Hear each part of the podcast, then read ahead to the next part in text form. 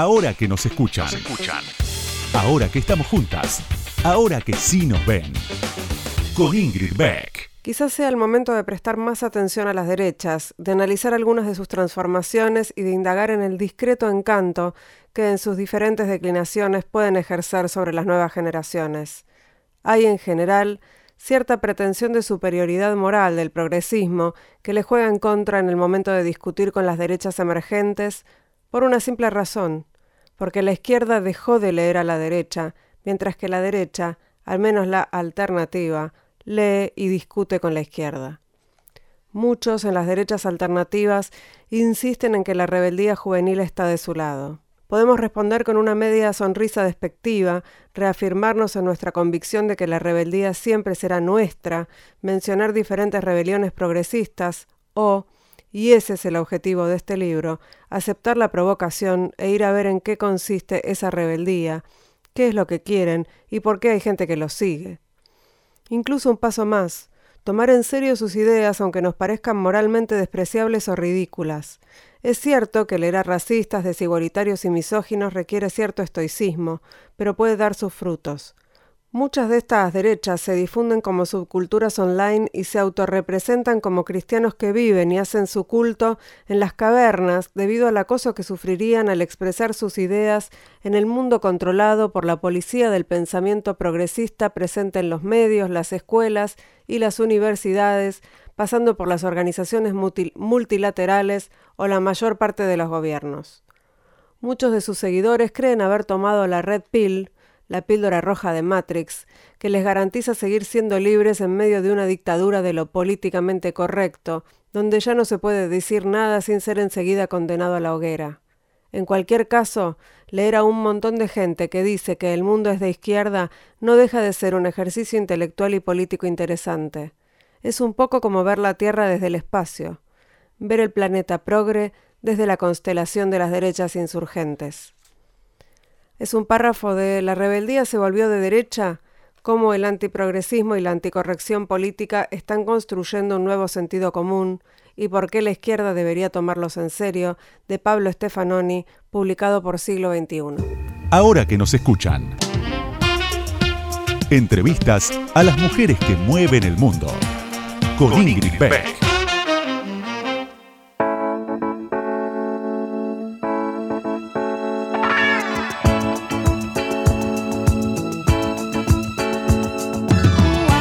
Buenas noches, buenas noches. ¿Cómo están? ¿Vemos la luz al final del túnel o no la vemos? Eh, episodio 1944 de la pandemia. Eh, lo único que a mí me gustaría, ya que, digo, no sé por qué se me ocurrió pedir deseos, me gustaría que fuera verano, primavera, lo que queda del año hasta la vacuna, ¿no? Que nos den este clima para poder salir un poco, vernos con gente con distanciamiento, hacer actividades al aire libre. El, invierno me da como un, dolor de panza tremendo. Que se estire todo lo posible este solcito, aunque sea una lluvia, pero con calor. La banda del invierno no me va a querer por lo que estoy diciendo, pero bueno, mi militancia por la banda del verano es previa a la pandemia, así que ahora solo se ha profundizado. Eh, nada, esta lucha para que sea eh, verano, primavera, todo, todo el año. O por lo menos hasta que esté la vacuna. Señoras, señores, dicho esto que es la nada misma, nos vamos a escuchar eh, a la invitada de hoy, una, una grosa total. Vamos a entrevistar enseguida ya a la escritora Selva Almada. No se vayan, ya vengo, ya vengo. Ahora que nos escuchan, ahora que vos me escuchás, te cuento algo más sobre la invitada de hoy. Ahí va.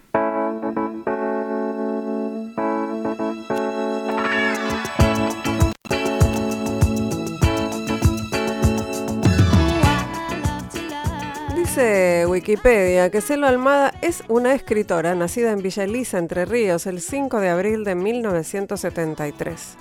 Dice también que vivió en su ciudad natal hasta los 17 años y que en 1991 se trasladó a la capital de Entre Ríos, Paraná, en donde estudió comunicación social.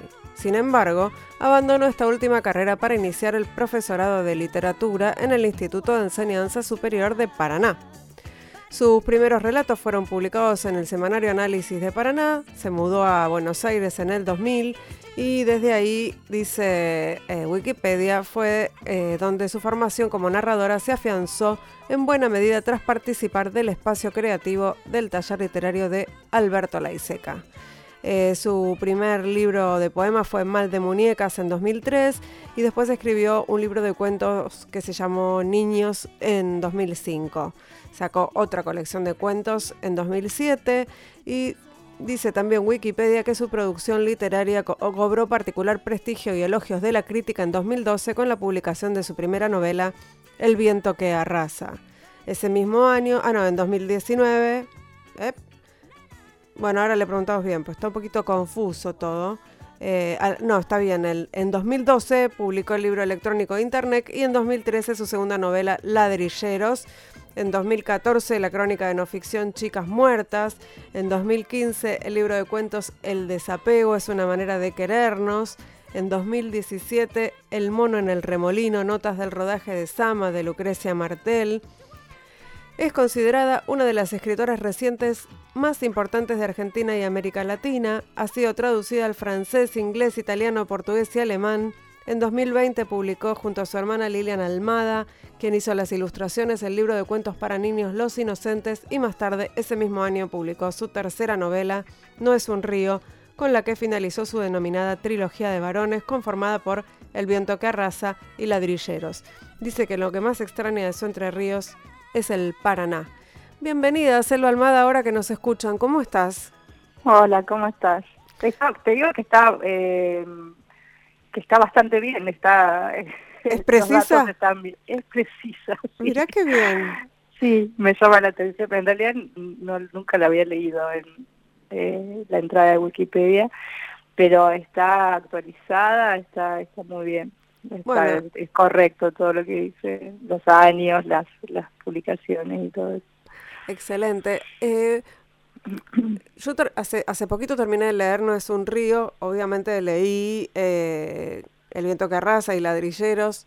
¿Y, ¿Y cómo se da por finalizada una trilogía? ¿Por qué se da por finalizada? ¿Por qué no va a haber una cuarta novela de esta serie? Eh, no, bueno, primero porque a mí me gustan los números impares. Bueno, una quinta. Este, claro, podría haber una quinta.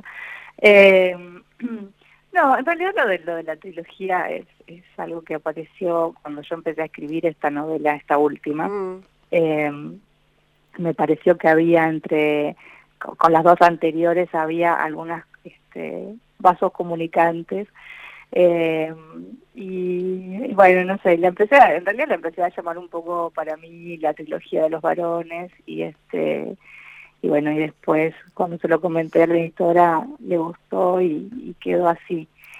Eh, no, en realidad porque también eh, en realidad eh, quiero escribir otras cosas que en realidad no sé qué son, porque todavía no sé qué, pero pero bueno, me parecía que que con esta novela ya podía cerrar este el, el, tema que me daba que me había dado mucha curiosidad como escritora los años anteriores que era este bueno un poco indagar en el, en el universo de, de la masculinidad y, y qué sé yo no sé un poco pensar por qué los tipos actúan como actúan eh, y meterme un poco en eso.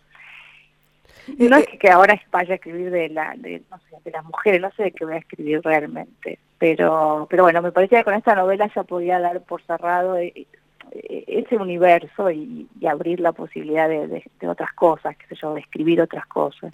Y, así como, como, digamos, le encontraste esta cuestión conceptual de la trilogía cuando terminaste con eh, No es un río, cuando, cuando escribiste El viento que arrasa, ¿Pensabas en esto de indagar en el universo masculino?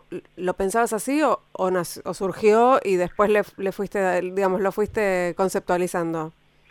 Sí, no, apareció, eh, cuando yo empecé a escribir El, viento que primero que tampoco sabía que iba a ser una novela, eh, lo, había pensado como un relato, eh, que en realidad estaba más focalizado en, en, en el personaje de Lenny, que es la hija del pastor, eh, no, ahí, ahí lo, lo, que me interesaba un poco era eh, la relación entre padre e hija, mm. como, bueno, ¿qué, ¿qué pasa con una hija adolescente obligada a, estar encerrada en un auto con su padre todo, todo el prácticamente desde que nació, yendo de un lugar a otro, sin una casa, sin una madre. Y mm, así que estaba más centrado ahí. Pero bueno, después el personaje del, del, pastor empezó a tomar más protagonismo y a crecer y apareció el mecánico y, y bueno, un poco que este el personaje de Lenny quedó en un lugar secundario mm. eh, y, tomaron mucho más protagonismo estos hombres. Eh, pero no lo pensé concretamente como, bueno, el universo masculino, sino que apareció más por el lado de la paternidad, de, las relaciones padres e hijos, que un poco eso se continúa también en, ladrilleros, digo, en ladrilleros también hay un acento muy fuerte puesto en qué es ser un, padre y qué es ser un hijo y cómo se construye esa relación entre entre los varones, ¿no? bueno, y No es un río también. Y en eso, sí, verdad. es cierto, tendría que ser la trilogía de la paternidad. aparece, aparece. Es cierto, es cierto. Selva, eh, bueno, porque eh, siempre escribo, va, qué sé yo, yo creo que de alguna manera siempre estamos escribiendo sobre lo mismo, ¿no? este, o, volvemos siempre sobre sobre las sobre esas cosas que no que, bueno que evidentemente me interesan desde algún lugar em, es como lo básico no lo, lo, no no por no por ser eh, o no por simple sino porque es lo, lo eh, como ah, muy primario. Sí, primario, esa es la palabra, primario, exacto. Eh, Selva, este, este programa recorre un poco sonoramente eh, algo de, la vida de, de acá, de, de, las invitadas. Así que te, te pido si me acompañas a, escuchar algo que contaste sobre tu infancia y tu adolescencia eh, hace un tiempito. Bueno, Nací y crecí en un pueblo de Entre Ríos, que es muy chiquito, que se llama Villa Elisa, y viví ahí hasta los 17 años, o sea, toda la infancia y buena parte de la adolescencia. Y un pueblo donde la infancia fue muy linda y muy rica en, en cuanto a, a la vinculación con la naturaleza y con el paisaje pero donde ser adolescente era difícil, eh, un, pueblo muy conservador, muy católico, donde bueno, había como un, molde de, cómo debíamos comportarnos las mujeres, ir a bailar a tal edad, tener novio a tal edad, casarte con ese novio. Esos años entre los 12 y los 17 que me fui fueron bastante difíciles para mí en un, en un pueblo donde yo sentía que no tenía nada que ver con ese modelo de mujer que debíamos seguir todas o que se proponía Ahora, hace más tiempo que viví fuera de Villa Elisa que el tiempo que viviste en Villa Elisa, pero sigue estando en todos tus libros. Sí. Eh, ¿Te acompaña? Me acompaña. Este, sí, sí. Bueno, digo, eh, sí, qué sé yo, no, no sé si está, tan presente en los libros porque las novelas pasan en otros, este, en otros territorios. Pero, pero, esto que relatas de, tu pueblo y de lo que era tu infancia y tu adolescencia, de alguna manera, ¿no? Este, sí, sí, y, además, eh, qué sé yo, si ahora lo pienso como, eh, bueno, el, pueblo donde viven eh, los este, los personajes de, de, No es un río, no la isla, sino los que vienen a pescar, y bueno, sí, cuando me imaginaba ese pueblo, que, que, no sé cuál puede ser, pero me lo imaginaba muy parecido a a Villelisa para hacer como la, narración del, lugar.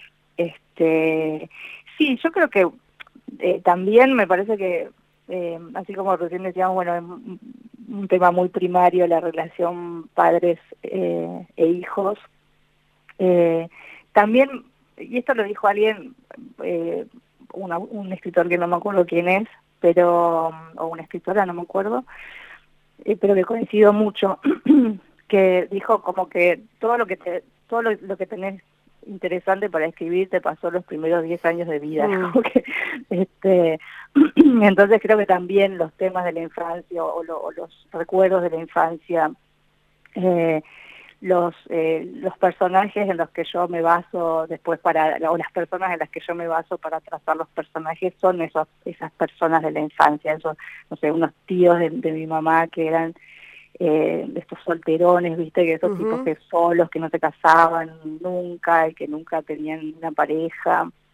Eh, yo vuelvo una y otra vez a esos personajes cuando, no sé, para construir a Aguirre, ponerle, o para construir a, los ladrilleros. Eh, así que ah, eh, eso está siempre presente. Quizás no el, digo el pueblo en sí, pero pero sí esa esa infancia o esa vida ahí está está muy presente a la hora de escribir también. ¿Y volvés literalmente a Villa Elisa?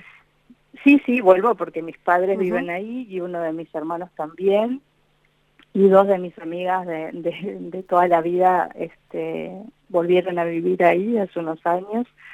Así que, que sí, voy, voy, voy bastante. ¿Y, te sentís local o te sentís eh, eh, extranjera? Eh, no, me siento extranjera. De hecho, hay, qué sé yo, también la ciudad cambió mucho, mm. el, que, no sé, y ya, ya, viste, cuando te empiezan a decir, no, porque fulano que murió tal, viste que siempre se pasa en el parte de muertos y, y, a veces, no sé, me cuesta, este, tengo que hacer mucho esfuerzo o mi mamá tiene que hacer mucho esfuerzo para explicarme de quién me estaba hablando. Eh, y, y, además cuando voy solo solo veo a mis padres o a, mi familia o a mis amigas no es que tengo como una este interacción este con, el resto del pueblo de la comunidad entonces sí, siempre voy un poco como de, turista. Eh, vamos a ir a escuchar un tema, vamos a escuchar, ay qué lindo, vamos a escuchar a Tracy Chapman y enseguida seguimos charlando con Selva Almada acá en Ahora que nos escuchan en Radio con Voz, no se vayan. Ahora que nos escuchan, nos escuchan. Entrevistas a mujeres que hicieron, hacen y van a hacer historia. Con Ingrid Beck.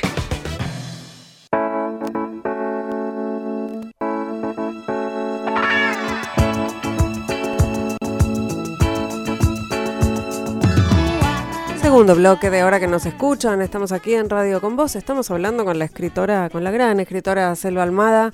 Eh, Selva, y antes de, seguir charlando, me gustaría que escucharas esta voz, a ver qué, qué podemos decir sobre eso. La primera advertencia cuando yo empiezo un curso es esta. Úsanle como si fuera la peste bubónica a la hipercrítica, porque la hipercrítica es una mierda. Para lo único que sirve es para eh, trabar. Espíritu crítico hay que tener, se construye de a poco, pero nunca hipercrítica, porque entonces ahí te vas a quedar en bola, no, no vas a poder escribir. ¿Reconoces esta voz, me imagino? Sí, este, mi maestro Alberto Laiseca, que justo cumple años ahora, el 11, así que... Eh, ¿Qué, muchas lecciones te dio? Digo, no, no, no estoy hablando literalmente de lecciones, sino de, inspiraciones o de, o de guía o no sé cómo llamarlo. Sí, sí, sí. Lai era como, bueno, un tallerista muy particular, eh, que yo siempre digo que tenía como una pedagogía zen, ¿no? Y, y, a él le gustaba ser un maestro en el, como en el sentido oriental de la palabra. Mm. Eh, así que Sí, yo estuve con él 17 años, o sea, este, lo conocí en el 99 cuando vine a Buenos Aires, eh, pasé unos meses en Buenos Aires antes de venirme a vivir definitivamente, y ahí lo conocí en el Rojas, en su taller, en el taller que daba en el Rojas, y bueno, y después empecé a ir a su casa y, tuvimos, sí, una relación este, de eso, de, maestro-discípula, eh, muy, muy entrañable, los últimos 17 años de su vida, hasta que se murió. Eh, y yo seguí yendo al taller este, hasta que dejó de dar taller, que fue un par de años antes de, morir, y después seguimos en contacto. Este, sí, sí, hasta, hasta el día que se murió. Así que es, es una persona fundamental en mi vida, la seca, en mi formación como escritora, eh, y, y, en esto que él dice, que escuchamos recién que habla de la hipercrítica, de no darle bola a la hipercrítica, ¿a qué, a qué se refiere concretamente? ¿A, qué, a qué tipo de hipercrítica? Sí, él insistía mucho con eso porque eh, a, la hipercrítica eh, propia, digamos, a la mm. autocrítica. Este, porque él, decía que la autocrítica te, destruye, ¿no? Porque mm. no, no, no te da libertad para escribir. Eh, así que eso lo, machacaba mucho, sobre todo con la gente que recién empezaba a escribir y que, viste, cuando recién arrancamos a escribir muchas veces... Eh, sí, te da vergüenza o, Sí, te da vergüenza o, te, parece que todo lo que haces está mal. Eh, y él en ese sentido también era muy buen acompañante porque eh, y, muy buen maestro también por, eso de la pedagogía zen que, mm. te decía porque eh, al, principio jamás te iba a hacer una devolución este mala o sea agresiva digamos claro extraía lo, lo, bueno que, que tenía el texto o le encontraba lo bueno que que tenía el, el, cuento, este, a veces, bueno, con mucho esfuerzo, porque la verdad que a veces este, eh, llevaban cosas así bastante, bueno, eran muy, muy, de principiantes, y, pero él, encontraba siempre alguna cosa positiva para decir del, del relato, y recién cuando había una relación de confianza, eh, pasados algunos meses, recién ahí empezaba a hacer la crítica de, bueno, no, pero acá fíjate que esto le falta, pero, pero si no era muy, muy amoroso, muy cariñoso. Hace poco alguien me dijo, ay, me contaron en el taller que era terrible que decía, esto es una porquería, ¿por qué me traes estas cosas? No. este, jamás, era, era un tipo muy, muy respetuoso y muy amoroso con sus este, discípulos. ¿Y, y vos en algún momento tomaste la decisión de, de hacer de la, de la escritura eh, tu profesión o, fue ocurriendo? Pues sabemos que la vida de las y los escritores no es tan tipo, bueno, voy a ser escritora, voy a ser escritor y allá voy. No, no, no funciona así en general en, este país. No, yo empecé a escribir de, cuando era chica no escribía ni me interesaba escribir la escritura, me, me, interesaba el, el, periodismo, quería ser periodista. Así que empecé a escribir ficción ya medio de grande, a los tipo a los 20 años, ponele. Eh, y, y ahí sí, cuando y cuando empecé a escribir ficción, que, me di cuenta que me gustaba mucho más que todo lo otro, que mucho más que el periodismo, que era un, poco la, ilusión que había tenido de, chica de ser periodista. Eh, ahí sí me di cuenta que no quería escribir, que, que, sí quería hacer algo con la escritura, que no era bueno escribir y guardar en un cajón, escribir y para mí, viste, eh, sino que, que, bueno, que eso que yo escribía, no, no sabía cuánto tiempo me iba a llevar ni cómo se hacía exactamente para ser escritora, pero sí sabía que estaba escribiendo para publicar. Eh, sí sabía que quería eh, sí, tener, ser de oficio escritora. Eh, de hecho pasaron muchísimos años hasta que, o sea, yo empecé a escribir a los 20, recién publiqué el, el poemario ese que, que nombramos, al, que decía en Wikipedia, a los 30, o sea, mm. y después hasta que funcionó un libro que fue El viento que arrasa, pasaron otros 10 años más, o sea, yo me acuerdo cuando salió la novela, como era mi primera novela, yo era una autora desconocida, eh, en muchas reseñas o comentarios decían, uy, no, pero y para hacer una primera novela es como, es un texto muy maduro. Y yo pensaba, pero, o sea, es mi primera novela, pero hace 20 años que estoy escribiendo. este, eh, no soy tan novel. Sí, y después lo, lo que también eh, estuvo bueno con la ISECA es que él te bajaba mucho la ansiedad con la publicación. Mm. Entonces, eh, él, él, decía, bueno, no, hay que escribir, después después se verá cuando se publica. Eh, y eso estuvo bien. Igual hay algo de la, de la, del periodismo y de la, no ficción que en algún momento recuperaste. Quiero, quiero que escuchemos un audio en relación con eso. Bueno, un poco la situación que yo veía que estaba cada vez más cruda, sino que un poco los medios de comunicación también habían empezado a poner el tema en agenda, entonces nos enterábamos más de los casos de femicidio, se empezaba a hablar más del tema. Y yo de chica había conocido un caso cercano que había ocurrido en un pueblo vecino al mío y bueno, había sido un impacto muy fuerte para mí y siempre había querido escribir algo sobre esa historia. Y un poco después aparecieron otros dos casos que eran de la misma época y eso empezó como a gestarse como la idea de un libro. Y también porque estos son casos que ocurrieron en la década del 80 y algo que yo escuchaba bastante mm, seguido, incluso en los medios de comunicación, era la idea de que esto antes no pasaba, ¿no? Como si la violencia de género, los femicidios fueran un síntoma del siglo XXI. Y bueno, yo cada vez que escuchaba eso pensaba en este caso y en otros que conocía y decía, bueno, no, antes sí pasaba. Entonces también elegir esos casos era un poco darle una perspectiva histórica, aunque fuera cercana, porque eran 30 años atrás, pero un poco también con esa idea. Bueno, estabas hablando de, Chicas Muertas, el libro de no ficción que, publicaste además en 2014, como en la previa del Ni Una Menos, ¿no? Pero era eso, se empezaban a visibilizar eh, femicidios, sobre todo de adolescentes, eh, con una perspectiva muy poco, eh, una muy mala perspectiva de parte de los medios de comunicación. me acuerdo que inclusive creo que te entrevisté en ese momento, en otra radio, cuando, cuando publicaste ese libro, pero fue un poco volver al, periodismo con eso, ¿no? Sí, yo lo, lo, siento como, bueno, como eso que había quedado un poco flotando en el aire eh, lo recuperé con la escritura de ese libro. Eh, y después que estuvo buenísimo porque además me di cuenta que me, que, me encanta la no ficción y que me encanta escribir no ficción. Em, pero sí, fue como, bueno, como agarré, como viste eso que queda flotando mm. y lo agarras y este estuvo bueno, sí. Dice Wikipedia, eh, y no lo desmentiste, que Chicas Muertas eh, se, te proyectó como escritora feminista. ¿Lo, lo viviste así? ¿Lo, lo, lo ves así? Sí, sí, sí.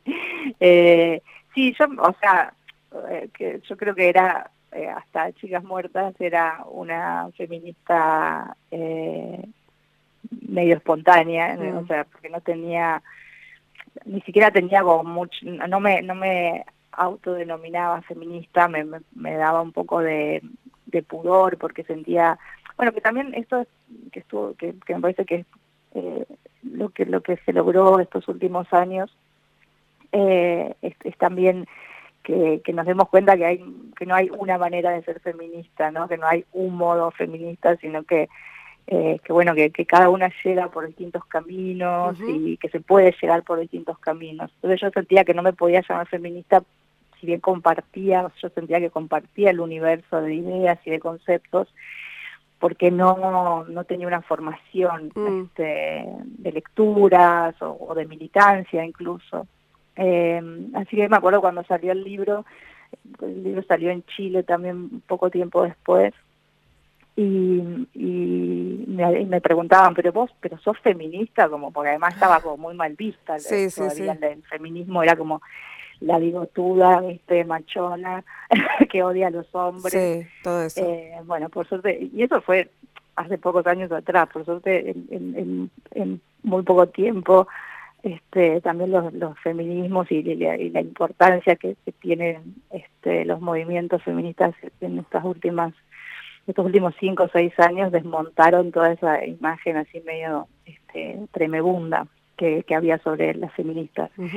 Y me acuerdo que cuando, o sea, yo presenté el libro en la Feria del Libro y un, par de meses después me llamaron de la, de la Librería de las Mujeres, mm. Un grupo de antropólogas feministas que se reunía ahí, que tenía un grupo de estudio, y me invitaron a presentar el libro ahí. Y ahí fue como yo sentí que, que era como, bueno, mi, mi, un reconocimiento, certificado, certificado de feminismo. Eh, y bueno, me acuerdo que hablábamos ahí con las chicas y yo decía, bueno, pero ¿no les parece que, por ejemplo, que, no, no sé, que tendría que haber que aparecer más veces la palabra femicidio, que, en realidad creo que en todo el libro aparece solamente dos, dos veces, por una cuestión de, de, de, escritura, ¿no? De, que, de que no me resonaba usarla todo el tiempo. Eh, y digo, bueno, le pregunto, les preguntaba si realmente les parecía que era un libro que, a la, que, al feminismo le, podía interesar o, o, si era deficiente, no. Y, y me acuerdo que, me dijeron que, que, sí, bueno, obviamente les había gustado mucho el libro, por eso me habían invitado, y que además eh, les parecía que, era como, como un libro de divulgación sobre un tema sobre que había, había escritas cosas, pero siempre desde la teoría y desde lo académico, y bueno, y ese era un libro que, que, que, era mm, literario, entonces, o, apuntaba a un, a un, público que leía literatura, o que podía leer una novela, este, y que en ese sentido les parecía que era un aporte valioso al tema.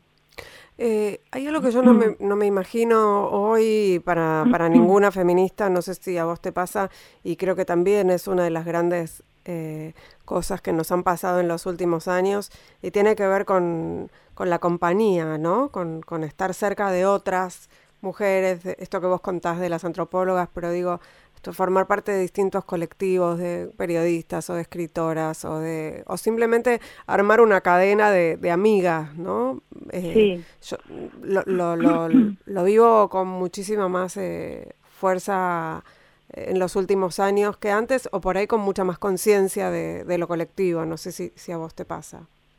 Sí, totalmente. Y el libro también, eh, em, o sea, por las características del libro, y por la coyuntura en la que salió el libro, también, eh, también me hizo salir a ponerle el cuerpo de otra manera, diferente a otros, a, como le pones el cuerpo a otros libros. Eh, también me llevó a, a, a la calle, viste, a, a, una militancia que yo la verdad es que no tenía, hasta ese momento nunca había militado ni políticamente, ni, eh, ni política, ni en religión, ni en nada. Eh, y el libro un poco eso, me, me, empujaba, bueno, tenés que, o sea, no solo lo escribiste, sino ahora tenés que, que bancarle la parada al libro. Eh, así que en ese sentido yo aprendí muchísimo también. Y esto que decís, sí, ahora... Eh, de hecho yo era, siempre había tenido eh, muchos amigos varones y sí, mis mejores amigos eran varones. Eh, y, en, este, en estos últimos años también, no sé, sí, aprendí a valorar de otra manera la compañía de las mujeres. este, vamos a escuchar un, vamos, mm, vamos a volver en el próximo bloque, seguimos charlando con Selva Almada aquí en Ahora que nos escuchan, pero antes vamos a escuchar a Wizard. No se vayan, ya volvemos.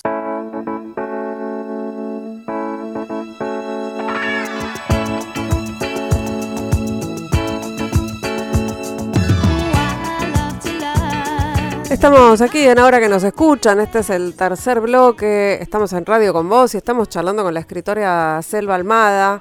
Eh, estábamos hablando de, feminismos, de, lo interesante, lo lindo, por lo menos para mí, imagino que para vos también, que es formar parte de, un colectivo, sentirse parte y, con, con, luchas y batallas comunes.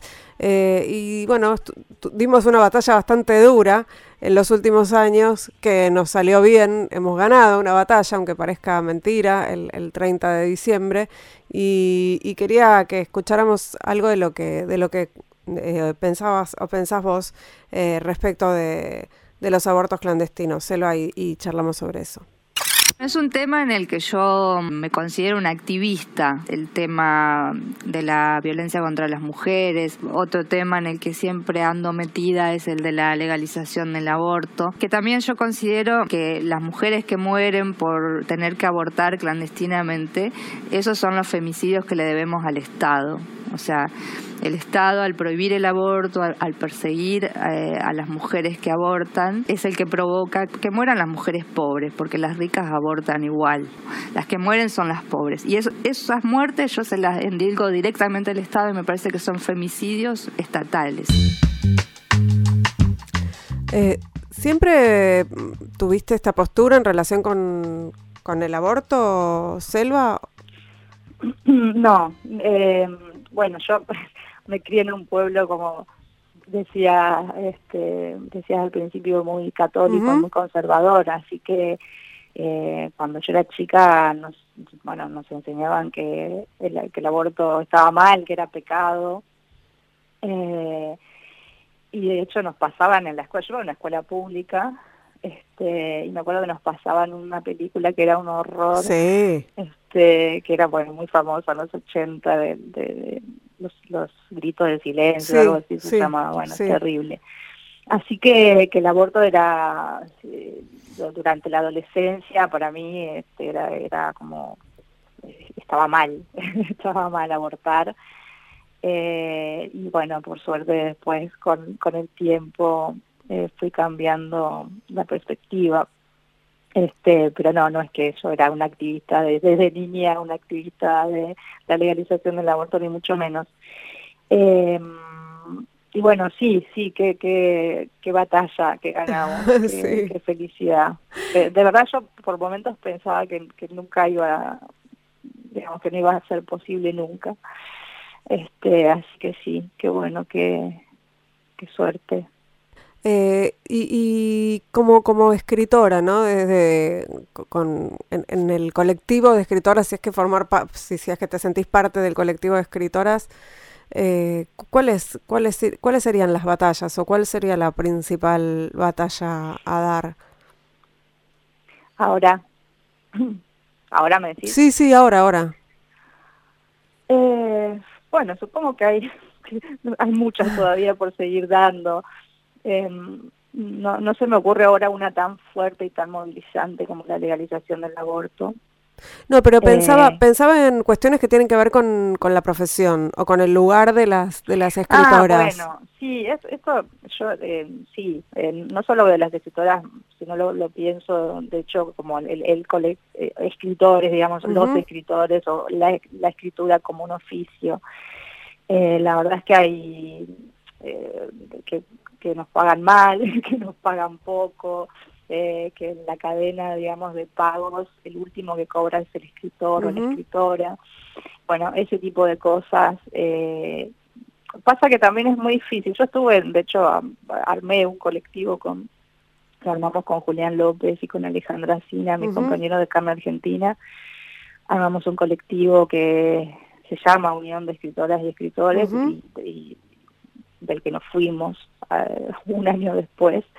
Este es muy difícil. La otro día estaba hablando con también con una, amiga escritora de Paraguay que estaba como reuniéndose con otras escritoras para armar también algo, em, bueno, en pos de, no sé, de reclamar derechos, digamos, este, y hablamos de eso, es muy difícil, hay, eh, se juega, yo supongo que, que eh, somos muy egocéntricos y egocéntricas, entonces es muy difícil eh, de hecho han fracasado porque otros otros intentos, porque, mm. qué sé yo, la SADE, la SADE es como sí, sí, la, la, casa de la abuela, digamos, este, pero no funciona como un colectivo que reclame derechos o asegure derechos a los escritores. Y después, muchos años después, en contra de la SADE se abrió la CEA, que también terminó eh, en ese sentido eh, no cumpliendo con las expectativas que había generado. Eh, y, me pregunto por qué nos pasa esto a los escritores, ¿no? ¿Por qué no somos incapaces de conformar algo para algo conjunto para defender nuestros derechos? Pero bueno, sí, ahí hay un montón. Lo que pasa es que como cada uno termina arreglando por su lado, es mm. muy difícil después hacer algo gremial. Eh, eh, que haría falta, sí. ¿Y, vos ves ahora algún tipo de, bueno, ahora mismo en donde está todo tan difícil, es, difícil, es, complicado pensar, ¿no? En un boom de algo, pero ¿hay algo con, las con las mujeres que, publican o simplemente las vemos más? Eh, para mí eh, pasa en Argentina, eh, y también en Latinoamérica, porque hay muchas escritoras latinoamericanas que tienen mucha visibilidad ahora estos últimos años. Y yo creo que lo que pasa, pasa por un lado que el mercado se dio cuenta mm. de que, bueno, este, de que había que aprovechar un poco el, auge del feminismo y, dar más visibilidad a las escritoras mujeres, publicarlas más y darles más publicidad. Pero también pasa que, eh, por ejemplo, por lo menos en, lo que yo veo en Argentina entre entre mis contemporáneas es que son muy buenas escritoras, o sea, eh, son muy diversas, no, no, no, no hay como un tema común que todas las escritoras escriben de lo mismo, ni un género que todas aborden ese mismo género. eh, sino que, es una literatura muy rica, muy variada, muy original. Eh, si ahora me decís nombrame 10 escritores eh, o 5 escritores, o sea, seguro que se me van a venir 5 nombres de mujeres a la mm. cabeza. me parece que, pasa eso, que por un lado creo que tiene también que ver el contexto, pero también hay, están haciendo una literatura muy muy novedosa y muy buena. Este, que, creo que eso es lo que va a, también a que esto no va a ser una moda pasajera, por llamarlo de, de, algún, de alguna manera, sino que, que, estas, este, estos libros, estas obras eh, van a quedar en la historia de la literatura argentina porque son de mucha calidad. Eh, Selva, hablando de, escritoras argentinas, tenemos un audio para escuchar en donde estás charlando, bueno, en, el programa de Cristina Mucci en 2017 eh, con Gaby Cabezón Cámara sobre, sobre el mono en el remolino. Eh, ¿Las escuchamos?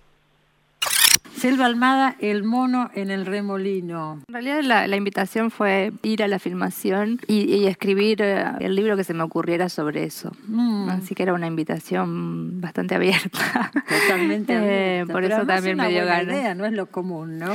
no, no es común en, Argentina, por lo menos no, no sé si hay otros diarios de rodaje. Más allá que esto no es un diario de rodaje, pero digo, como esta experiencia de, de un escritor o una escritora que vaya y escriba después sobre eso. Mm. Creo que no hay mucho muchas experiencias similares. Y bueno, y menos de alguien que no tiene nada que ver con la película, como en mi caso.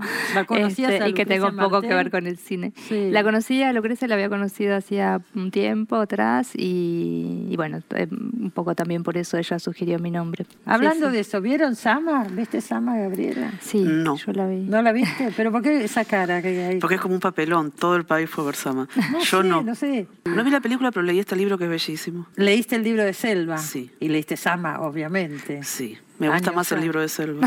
¿Te gusta más el de Selva que Sama? Sí. Eh, no, no, a mí no me sorprende, yo eh, el clima de las películas de Lucrecia Martelli y el clima de, tus libros es tan es parecido. ¿Vos no, no lo no lo respirás? Sí, sí, no, yo aparte yo la admiro muchísimo a Lucrecia este y me encantan sus películas y me encanta su manera de pensar y, las cosas que dice. Eh, y sí, lo, lo de las atmósferas, de, sí, yo sentía que, eh, que en mis relatos eh, había mucho de, del cine de Lucrecia. Por admiración también, ¿no? Y, y, fue raro estar en un rodaje, digamos, hacer esa suerte de, no de bitácora, bueno, no, esa, esa, inspirarte en eso, ¿no? Fue raro porque, o sea, cuando cuando ella me lo propuso, a mí me encantó la idea. Eh, y bueno, dije enseguida que sí, me pareció como un re buen plan. y después cuando llegué al rodaje fue como, ¿qué, ¿Qué hago? ¿Qué estoy haciendo acá? ¿Qué hago acá? ¿Por qué vine? Eh, porque bueno, hay, hay, primero porque yo estaba ahí como, eh, mi, mi rol era solamente mirar, ¿viste? En un rodaje que todo el mundo está eso es como un, un, avispero, así todo el mundo haciendo cosas y tirando cables y esto y aquello. Y medio que yo estaba ahí casi que molestando, viste, que me tenía que correr de un mm. lado para el otro para pasar. Eh, y después, bueno, la, la cosa social que hay en un rodaje, que también es muy fuerte, porque son personas, no sé, 30, 40 personas que conviven entre ellos dos meses o un mes y pico, que es lo que dura el, rodaje, entonces da una cosa social también muy fuerte. Y yo que soy como muy, muy, este, me cuesta mucho lo, lo, social grupal, o sea, me, soy muy tímida, así que eh, la verdad es que fue como cuando llegué ahí dije, ¿por qué dije que sí, que hago acá? Eh, y lo único que quería hacer era volverme. Eh, igual por suerte como yo tenía que viajar, yo tenía un viaje programado había arreglado con los productores que iba, que no podía ir todo el, rodaje, sino que iba a ir algunos días este, a cada eh, locación. Y bueno, así que era, bueno, fui, iba una semana, me volvía, no, no, no, tenía que quedarme ahí. Em, pero bueno, fue una experiencia rarísima y bueno, y ver la Lucrecia en, un rodaje me, también me encantó. porque bueno, te, viste que te haces como toda una película de, uy, de cómo será, cómo será con la gente. Eh, y la verdad es que eh, entendí por qué todo, la, aman, o sea, todas las personas que trabajan con ella la, la adoran, la aman. Y bueno, porque tiene una manera muy amorosa también de trabajar. Celo, ¿y cómo te estás refugiando y cómo te refugiaste en, en 2020 eh, con, con, el, con la pandemia? Bueno, yo estuvimos viviendo con Gaby acá, estoy ahora acá también. acá es, se fueron, se fueron lejos. sí, acá es un pueblo cerca de La Plata que se llama Basto, eh, donde hace unos años eh, un grupo de amigos compramos un lote y bueno, cada uno se hizo una casita y mm, con, con contenedores, así que es muy casita, muy chiquita, como tipo monoambiente. Y, mm, y bueno, y nos vinimos, para, o sea, bueno, Gaby se vino para acá y yo me vine también para acá, y porque además tengo una perra y tres gatos, y además estábamos remodelando la casa, así que vivíamos también en un departamento muy chiquito que no, de, un amigo, eh, así que nos vinimos para acá. Y me o sea, mi marido siguió trabajando en Buenos Aires porque trabaja en, en temas de salud, así que trabajó toda la pandemia. Y yo estuve acá sola prácticamente con los animales todo el, todo el año y estuvo buenísimo. O sea, eh, cortar un poco con los viajes, que yo viajaba mucho, entonces no tener viajes, no tener eh, sociales, que también tenía muchas sociales de presentaciones de libros, de lectura, de esto, de aquello, visto todo el tiempo, y como cortar con todo eso, a, mí me, me, limpió la cabeza un montón. ¿Y, ¿Y, no extrañas? O sea, ¿te, ¿te bancarías seguir así por un tiempo más? No, ahora sí ah. extraño y ahora que además ahora ya está. un poquito, ¿viste? Es como que sí, ¿sabes? Quiero volver a hacer carne argentina, quiero estar, que estemos todos amontonados en la vereda fumando, ¿viste? Eh, sí, sí, ahora sí, pero pero como que ese año, como que esos meses me, me vino súper bien. Ahora por mí ya estaría, ya, se podría ir volviendo a, la normalidad. Este, igual ya sé que, que queda quizá todo el año eh, por delante. De, unos cuantos meses por lo menos, sí. Y por lo menos unos cuantos meses. Pero bueno, yo igual ahora me voy de, viaje, me voy dos meses a, una residencia en Francia. Así que bueno, también eh, otro, eh, otro aislamiento porque voy a estar sola allá, donde tampoco conozco a nadie, así que este, bueno, a ser medio como estar acá el año pasado. todo armado para, para tu no vida social. Claro, para no tener vida social. Selva Almada, eh, se nos fue el programa, fue un placer como siempre charlar con vos. Eh, me encantó esta, esta entrevista. Muchas, muchas gracias por, por tu tiempo eh, para conversar aquí en Ahora que nos escuchan. Bueno, no, gracias. Siempre es lindo hablar con vos y bueno, un beso para los oyentes. Beso, beso para vos. Eh, Selva Almada estuvo aquí en Ahora que nos escuchan. Eh, nosotras, nosotros, nosotros nos reencontramos el próximo miércoles a la medianoche aquí en Radio con Vos. Quienes hicimos este programón en la operación técnica Alejandro Heredia, en la musicalización Sergio Cirigliano, en las redes Laura Petraca y en la producción Mariana Boca. Nos vamos a ir escuchando a Johnny Mitchell. Chao, hasta el próximo miércoles.